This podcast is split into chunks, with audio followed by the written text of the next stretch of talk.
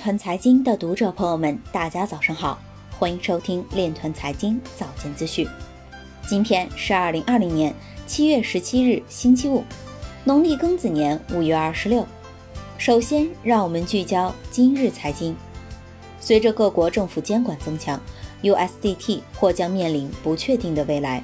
萨尔瓦多的一个村庄在新冠疫情中创造了比特币友好型经济。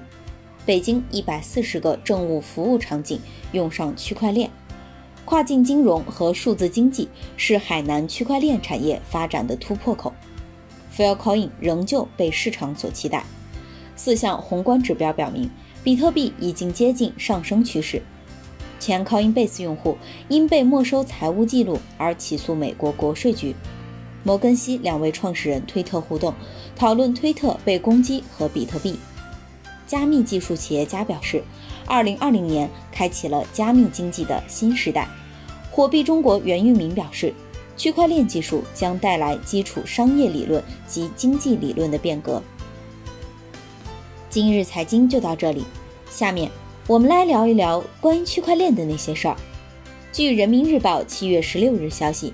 北京市区块链工作专班专家编制了《北京市政务服务领域区块链应用创新蓝皮书》第一版，已于近日正式发布。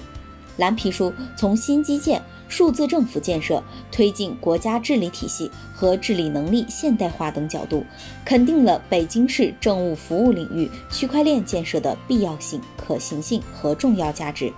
蓝皮书指出。北京市大力推进政务服务领域区块链应用，不仅提升了政务服务网上办事效率，进一步减时间、减材料、减环节、减跑动，给企业和群众办事创业带来了便利，也帮助一线干部减轻工作压力。同时，还以开发落地场景应用来检验新技术的应用效果，发现技术改进方向。驱动技术迭代和产业发展，培育储备区块链头部企业和专业人才。